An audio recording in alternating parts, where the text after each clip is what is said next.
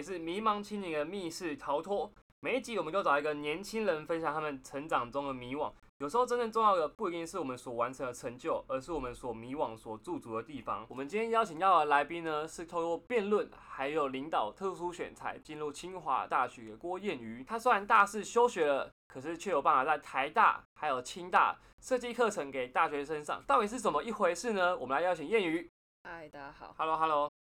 哦，我我相信你可能常被问一个问题，就是既然对教育这么有热忱，那为什么不是想要先去考一张教师证啊，去走比较传统的体制，哎，让别人知道，哎，你其实是有这个老师资格，然后再对现有的体制做改革，而是你直接到从大家看起来比较非主流的的场域，然后去推动你的理想。我在清大没有选择师培，蛮重要的一个原因是，如果我真的要投身，就是我到开始做呃 designer life 相关的时候，我才觉得好。如果真的要投身，那我一定是走辅导。但很显然，清大没有这个选项，清大没有辅导科的教程，它只有辅导专长的加注，所以我等于是我可能要去修个什么公民社会的，就是呃公民科的，对啊要修个主科对对对对对对我来讲它太耗时了。然后我也知道这不是我真正想要的事情，所以那时候就毅然决然的觉得还好。然后重点是因为里面的内容，就因为我爸自己是学校的老师、主任，嗯现在是校长，所以我们家有一堆这个东西。我在国小阅读的那种 书目，搞不好就是什么啊教学原理呀、什么什么教育哲学这种。我一直记得你那时候跟教授一说，这种教育心理学那个课本，我花几天好好看就看完了，为什么要我念一个学习呢？你那时候一对对对常常说这个玩这样。对，因为因为其实很多东西就是对我来讲，就是理论的东西，但凡它没有办法真的被应用的时候，对我来讲，它就是无用的知识。就是知识本身是中性的，你唯有真的运用它的时候，它才会发挥它属于知识这件事情的价值。那如果你存太多东西，坦白讲就会忘记。举最简单的例子就是大的微积分，你如果真的没在用它，你大概一个学期过后，你再拿你微积分的期中考或期末考卷来，你基本上没有太多会写的，甚至什么经济学原理这种东西，就是嗯你一定会忘记这些东西。甚至你现在去拿高中的考卷，你搞不好就有一堆东西是不会写。所以对我来讲，当我需要用它的时候，我再去了解它这件事情，会是比较贴合我学习想象的。但是教程嗯太多历程性的东西，我觉得啊，应该说阶段性的东西，你应该要学会 A，你才能走到 B，才能了解 C。但对我来讲，学习自己就不是这样，学习应该是我对某件事情有好奇心，我花了我自己的努力去满足我的那个好奇心，而我在追寻这个问题的过程中，我自然而然会接触到很多我需要有的基础知识，我就会知道哦，原来我需要学这个，哦，我原来需要学那个。在学的过程中，你也知道为什么你需要学这个，然后并且这个东西能够怎么被运用，所以这个才是我觉得，嗯，为什么没有选择进入师培？然后我一刚开始，如果真的说要跟师培相关，我的切入点是课程设计，是师培算是后端 就是在做的，就是已经贴近第一线事物的东西。像我现在开始接触什么体验教育这种，就是这种很抽象的词，一刚开始告诉你的时候，你也不知道那是什么东西。但我现在在做的时候，我就知道，哦，原来这个东西对我有帮助。嗯，就是你比起传统学以致用，你是一个用以自学的倡导 倡导者，嗯这种意思。因为像我自己创业是从事魔术方块教学，这样，那我所以我有去修习学校里面师培的课程，就是我我不是师培生，可是我是很少数很少数不是师培生，可是修习里面教育学程课程的东西，像什么教学原理、教育心理学啊，甚至我连组织行为，就是学校的行政，我都有念一点。可是我发现很多人，他们其实就是他们选了一个套装的师资培训的课程，然后他们其实很多时候也不不了解说选了这个是为了什么。所以我觉得有时候用以自学，就是你在这这个场域发现你需要具备这样的知识，而你来学，然后实际实际应用。好，我举例来说，假如说我本科系是自工系啊，这样子，像 你好意思说，我都不好意思听。对对对，好好好，没有那呃，我女朋友自工系，我拿她的故事，我拿她的故事来说明这样子。好，虽然我是假自工系，就是其实自工系，坦白说，我觉得清华自工系它不会教你很多怎么写程式还是什么，可是它会有作业的 deadline，你为了完成那个作业的 deadline，有时候可能学校可能教了二十趴，可是作业它可能要要你完成好一个程度，所以你大部分时候其实你都在自学，你从网络上自学啊，然后你去学怎么 Google 这样，因为假如说写程式有太多不同的语法，然后还有一些不同的演算法，还有一些不同的逻辑，你会需要一直不断去 Google，有那么多程式语言，你不可能把全部东西都记着，所以最重要的能力可能是你怎么怎么搜寻啊，然后你搜寻完之后怎么实际具体应用上去。我觉得这种学校扮演一个很重要的角色，就是他用 d a y l i g h t 来 push 你努力学习往前进，这样子可以看成是呃自主学习最伟大的发明之一，就是 d a y l i g h t 这样子。也算是，也算是。对，那哎，我们刚我们一直谈到很多关于多元学习的的方面嘛。呃，台湾今年有一个比较大的呃，我觉得比较大讨论是关于学习历程档案，超过五千个连锁要废除学习历程档案啊。那你对这件事情看法是什么？坦白讲啦，其实连大学端自己也都不太知道，我到底要怎么从学习历程里面选出合适进来我大学端的学生。一来是因为大学可能也真的不知道什么样的学生才是真的适合我们的学生，我们只是想要脑袋好的、聪明的进来有办法因为 deadline 而自主学习的人而已。所以我觉得大学端也是个问题。但我觉得有了一个学习历程档案之后。开始让结果慢慢的，就是像呃，我不知道大家有没有听前一集，没听的可以回去听一下。就是如果有听的话，应该可以听得到。就我们在讨论结果跟过程间的那个东西，就是学习点答案本身是想要记录一个历程性的过程发生了什么事情，而不是你最后的结果。假设辩论比赛，以前可能这只是看你有没有拿名次，但学历程反而是看你在这一个，即便你拿了第一名，但你写不出任何。批东西的时候，那这个学历程就会很空。但如果你没拿名次，但你有办法写出你在训练过程中经历到什么，在比赛过程中被什么打动，你最后自己的反思是什么，增加什么样的能力，那个是个历程性的东西，对我来讲是重要的。但是当它变成是一个必须每一个人都要写的时候，我觉得它会是个问题，是因为。举我的例子好了，我是个很擅长口语表的人，但是你要我这些东西变成文字，并且在有限的字数里面写出来，我又不是在比作文比赛，我要看每个人写的谁写好写不好，然后哪些人有资本去找人家帮你写，哪些人没有，然后要美编或什么东西，就是这个东西都会是问题啊。那我自己觉得学习历程情况底下，包含。多元的一些呃，它里面大概分三块吧，一块是你学校的专题课程，那就是你自己上的课程，然后第二个是多元学习表现，就是你在外面参加什么样的活动，然后你要怎么去撰写它，然后最后一个反正我忘了，反正 anyway 就是我觉得我理想中的学历程档案，反而不是学生应该在校外参加很多很多不同的。课或者是很多营队花很多钱，我觉得理想的状态应该是学校内部要自己能够研发出或发展出属于这个学校的特色课程。例如，假设梦一是明道毕业的，那明道可能发展我不知道台中好，我举我爸学校立潮了，我爸他们是。阿里山脚下的一间高中，那他们就直接结合当地的一些传统技艺，木工啊，然后跟竹子相关的，啊，或者是森林保护，所以这就是一个很典型的，我从学校内部先有多元学习的可能性，然后学生自主性的去选择我想要参与这个社团或参与这堂课程，因此而在学历程上面有鲜明的一笔，而不是大家花了一堆钱在外面上各种课程。但当然也会讨论到，就这可能等一下如果机会也可以讨论一下，就是。在既有的教育体制下，有新的想法的老师进不去教育体制，然后没有设计这样类型课程的老师，他却无法离开这个体制，这也是我觉得一个目前现阶段的困境啊。但如果你要真的问我学历层的，他现在的状态是什么？我只是觉得现在有太多的商业想要包装它，但这些商业的背后，如果真的能够帮助到学生进行一些反思，好像也没有不好。只是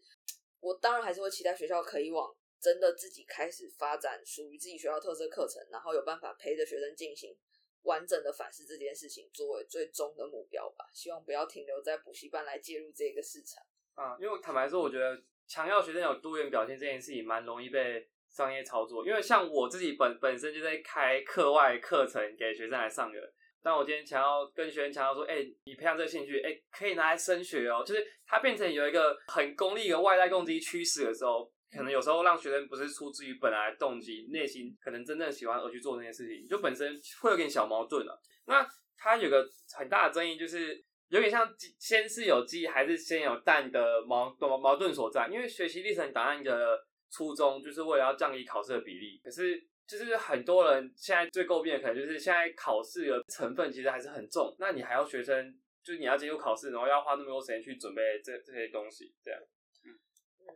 我觉得未来的趋势啊，考试会变成是一个门槛，嗯，就等于是以前可能大家都要需要追求考七十五积分，现在改制之后可能是考六十积分，因为满积分就只能选四科嘛，考六十积分。但未来可能会变成是，我们满分是六十分，然后清大可能会有一个科系是你只要五十分你就可以申请，至于后面你其他教的东西会是。大家评别标准，所以不可能说成绩变成是完全不重要，或是你不需要去念它，反而它会是一个类似门槛的东西。你过了这个门槛，你就有申请的资格。只是这个门槛应该会比过往的那个门槛再低一点点。但我也不可讳言，就是这个低一点点到底有没有降低学生的学习压力，我觉得是没有的啦。就是因为大家还是会担心啊，我是不是考不好就进不去？所以我自己觉得这个大家都还是可以需要再去调整。就是这个制度初衷是好的，但是现在很明显，如果以我立场来看，我觉得现在实施状况应该是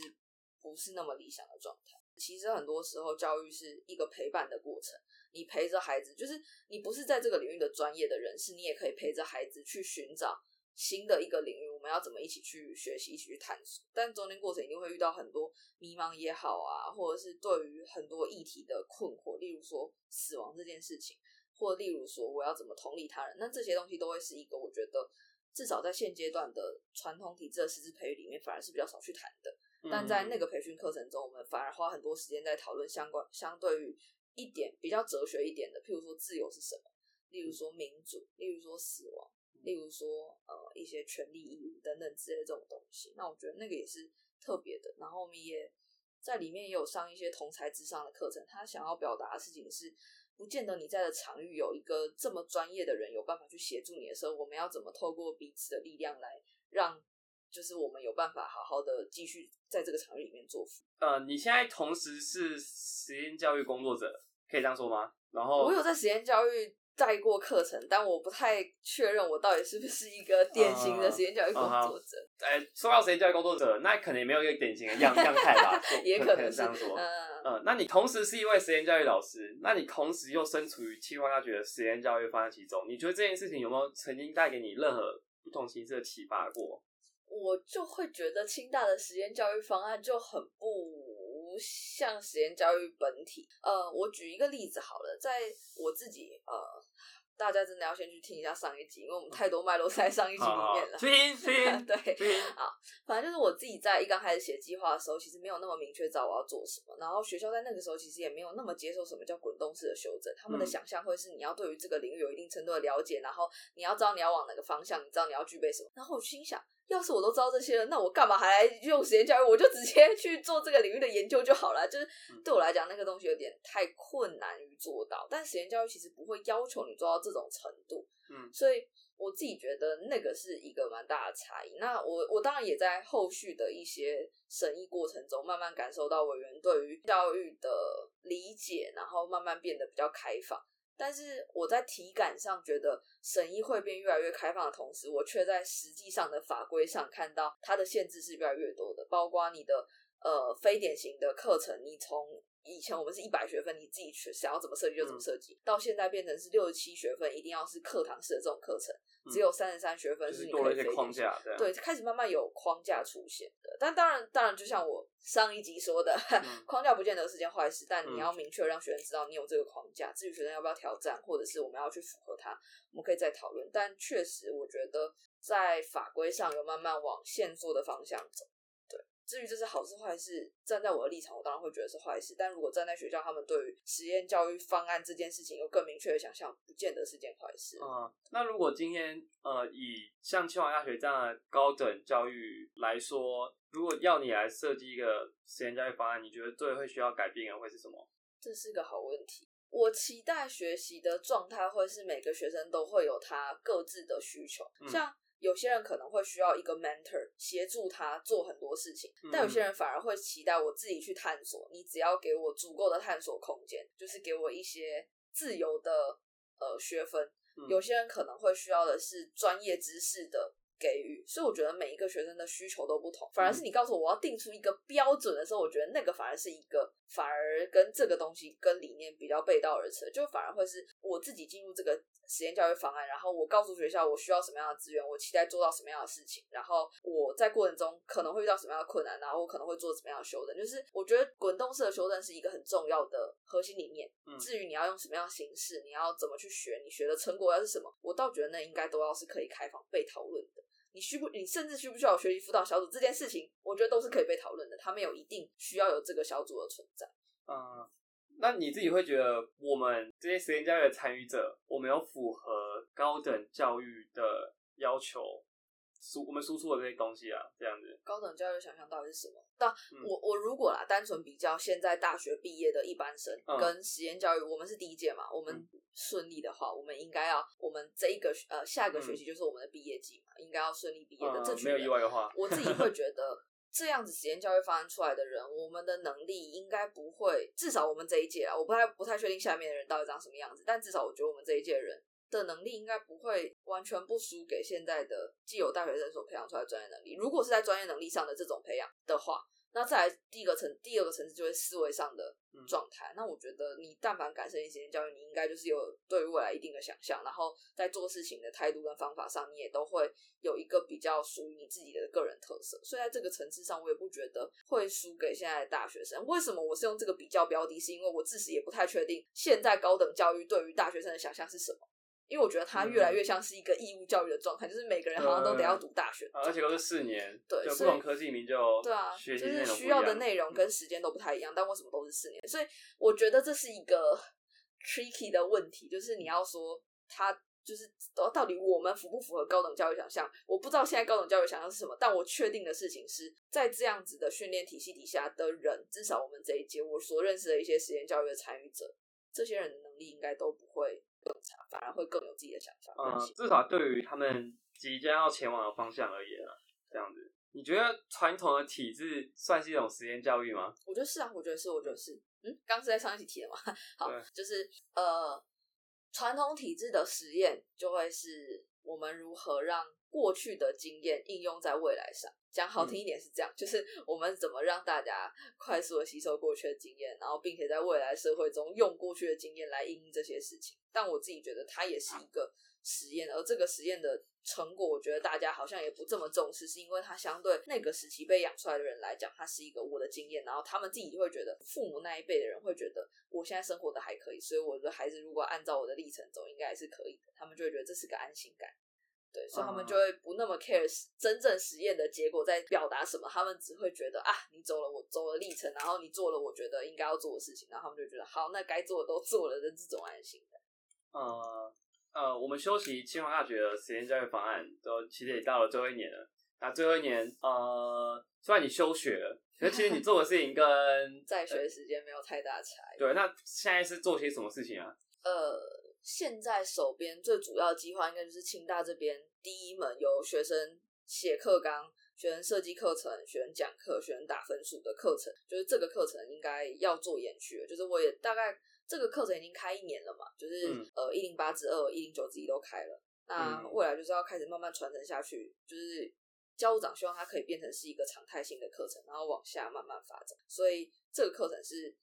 我这学期最主要在做的事。然后另外一个就是手边刚好有接到一个协会的合作，然后希望我们回过头去办给国中生的一些探索的营队。嗯，然后因为有一些合作嘛，所以就会有更多的资源。那在这个过程中，我也开始跟真的跟各种不同的领域的老师去设计那个领域的课程。我们这次这次有十门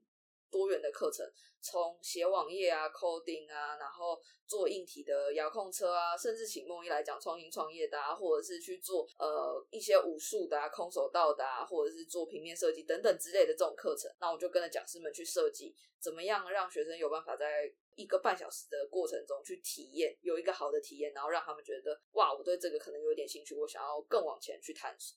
这两件事情应该是我做的比较呃花比较多时间的。听起来你花了超多时间在设计课程，或是看别人设计课程，或是呃听别人的意见什么什么之类的。那现在在台大跟清大、啊、在推行的这个课程，一开始设计的初衷，还有它是怎么开始啊？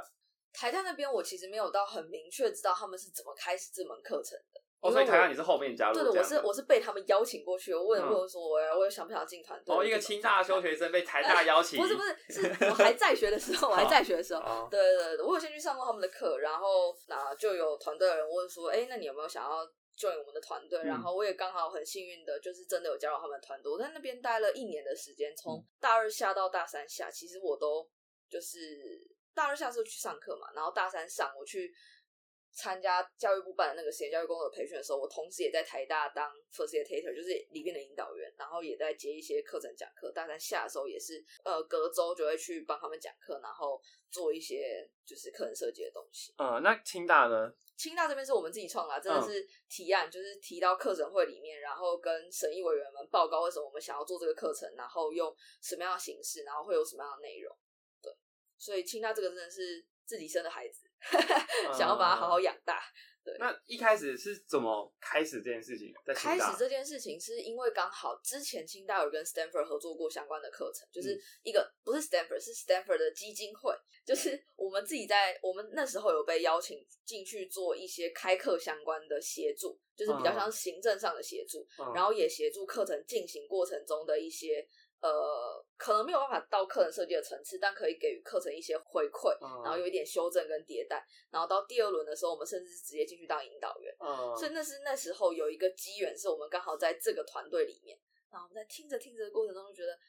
上成这样，你还可以来清大开，那为什么我们不要自己开呢？就是我们觉得我们有更好的课程设计跟课程的想法，对，那我们为什么不自己来尝试？嗯，简单来说就是你被史丹佛基金会的 Design Your Life 这个课程被启发了，哎，觉得哎可以来做这件事情啊。对，这个这个说法好多了，对，就是被启发了，然后觉得可以做，然后也刚好遇到愿意支持我们的老师，然后那个时候原本想说要先用没有学分的方式进行，然后我就跟。就是委员们说，哦，原本我们是想要开成有学分的课程，只是老师们评估最后觉得，哦，可能开成先用社团工作方的状态去进行，可能就好。然后那时候教务长就说，啊，为什么不能用有学分的方式呢？有遇到什么困难吗？所以在那一次审议会，其实坦白讲，没什么在审议我的 就学历程，反而是辩论，对，在在讨论为什么这个课不能被 被我们真的纳入，就是我们清大真的能够给学分的课程。然后就蛮感谢，就那那就是一个很特别的机会，跟遇到。呃，教务长愿意给机会，然后后来的教务长也很愿意给，就是哦，我们刚好中间换了个教务长，就是旧的教务长代教务长，他现在变成代副校长，然后教传经招社中心的负责人，他变成是教传经教务长，那两个人教务长都算是很支持这个课程，对对对对，所以蛮感谢他们的，就是不管是开课的先例也好啊，或者是在经费上的支持。台下那个是有学分的吗？有学分，三学分，嗯啊，但他们是十八周，每周三小时。也是完全学生主导这样，那可以说台大跟清大这两个人生设计的课程，会不会是全台湾第一次有学生这么主导一个课程进行？我其实不太确认是不是其他大学没有，只是哦，没有被明显的报道井底之蛙这样子。对，只是确实，至少我确定交大没有啦，因为之前在开审议会的时候，也有交大的一些人来参与，他们就说：“哇，好羡慕你们有办法有这种课程在清大开得起来，因为交大他们那边可能有更多的条条框框跟限制。”所以其实哦，所以清大感觉是比较相对来说比较开放一点这样子。那你现在有遇到什么困难吗？现在的困难更像是。如果想要真的做到传承，或者是想要让我有办法做到更多事情，我可能需要找团队吧。对，我觉得团队一直是一个我觉得比较大的困难，就是我因为我一来是我没有办法确保这件事情真的可以被盈利。就是这，他真的可以养活一群人，我没有办法给。你是说把台大、金大这课程复制出来？对对对对对对对，或者是在校内，我要怎么好好的传承它？其实我自己对于这件事情，我没一来是我没有花太多的脑袋去思考它，二来是我好像也没有呃，这个我不太确定有没有能力，但至少我确实没有 好好思考。对，然后我也觉得，我如果想要做更多事情，我可能会需要一些愿意在这个面向上花多一点时间的人吧，大概是这个可能。所以在寻找伙伴上面，对嗯。有时候可能要完成事情反而不是最重要，重点是你们一起完成这件事情的过程，这样子能听完一样一样是过程大于结果。在这个团队，如果真的呃，就我现在还是有团队啦，但在我的团队里面，我也会很在意的事情是，嗯，真的是过程很重要。就是过程如果有什么错误，最后结果是好的，我也会希望好好来回顾这个过程到底发生什么事情。为什么不会想说现在既然有一些事情想要去发展，那现在就来？做一个团队这样子哦啊，单纯就是因为就是时间不够，就是我觉得我现在的身体状态，就我我我我可能跟常人不太一样，我还需要顾虑一些我的身体状态，就是不是特别好，就是了，所以要考虑一下自己的身体啊。然后另外一个是因为现在手边的专案对我来讲也需要花相对多一点点的时间，因为现在专案对我来讲也是尝试啊，尝试让课程可以传承，尝试让呃营队这边的活动可以更细致跟更深入。所以对我来讲，这两个都已经正在进行的过程中。我觉得啦，我要花在创团队啊，或者是有一个新的方向上的心力，应该会没有那么高。对，等于是进来的人要非常非常非常主动，然后你很积极，然后我们可以一起讨论这件事情，就有点像是一起共事，不是被动的接收任务。对对对对对对对对对，反而是大家有想法，然后一起来讨论这件事。然后那同时他也要有心力去执行这些想法，因为我觉得我的执行的心力可能会相对比较没有办法花那么多时间在这上面，因为各自都还在跑一些转。嗯，所以你这个团队已经有些。想象了，希望接下来也可以顺利，这样，因为筹组一个团队不是一件轻松的事情，对对对。哎，筹组完继续运营下去，又是另一件 另一件不那么轻松的事情。听起来你的学习历程非常非常精彩，你有觉得有什么遗憾吗？遗憾的话，我倒觉得还好。就是我这个问题应该很常被问，就是去演讲的时候啊，甚至是跟家长对话的时候，甚至跟补习班谈的时候，大家都问我，因为后悔吗？后悔从自由班离开，后悔没有继续走音乐这条路，后悔后悔没有真的走法律，反而转来教育。对于这件事情，我自己的看法，我觉得这个核心信念没有变过，就是我不会对于我做过的事情有后悔。我多数的时候都是对于我没有去做。的事情会感到后悔，我觉得这个东西对大家来讲应该都是这样的历程，你不会因为你做了什么行动而觉得。唉，我早知道不要做这个行动啊，可能啦，就是 有于告白然后失败的时候可能会有这个想法，但其他时候我觉得相对来讲还好，在我的学历程中，我都会很庆幸我那时候有做这个行动，然后我也觉得这些行动在那个时候看起来，即便它没有一个明确的结果，但我也相信这个养分会在心里面至少埋下个种子，至于它什么时候会发芽，我也不知道，也有可能到死后都还没有发芽，也有可能，对对对，但是至少我觉得我没有太多的遗憾，然后也没有太多的后悔。硬要讲真的遗憾跟后悔，可能就是身体没有照顾好吧，对啊。但其他的面相上，我倒觉得很幸运啦，就是真的很幸运，然后也都遇到对的人，在对的时间，然后有合适的资源，所以就简单来说，在其中经历的过程，其实早就比我们可能最后走到的地方重要重要蛮多了啊。也希望大家可以不留遗憾的继续往下一个下一个人生阶段继续探索。就是现在今天节目，谢谢大家，谢谢。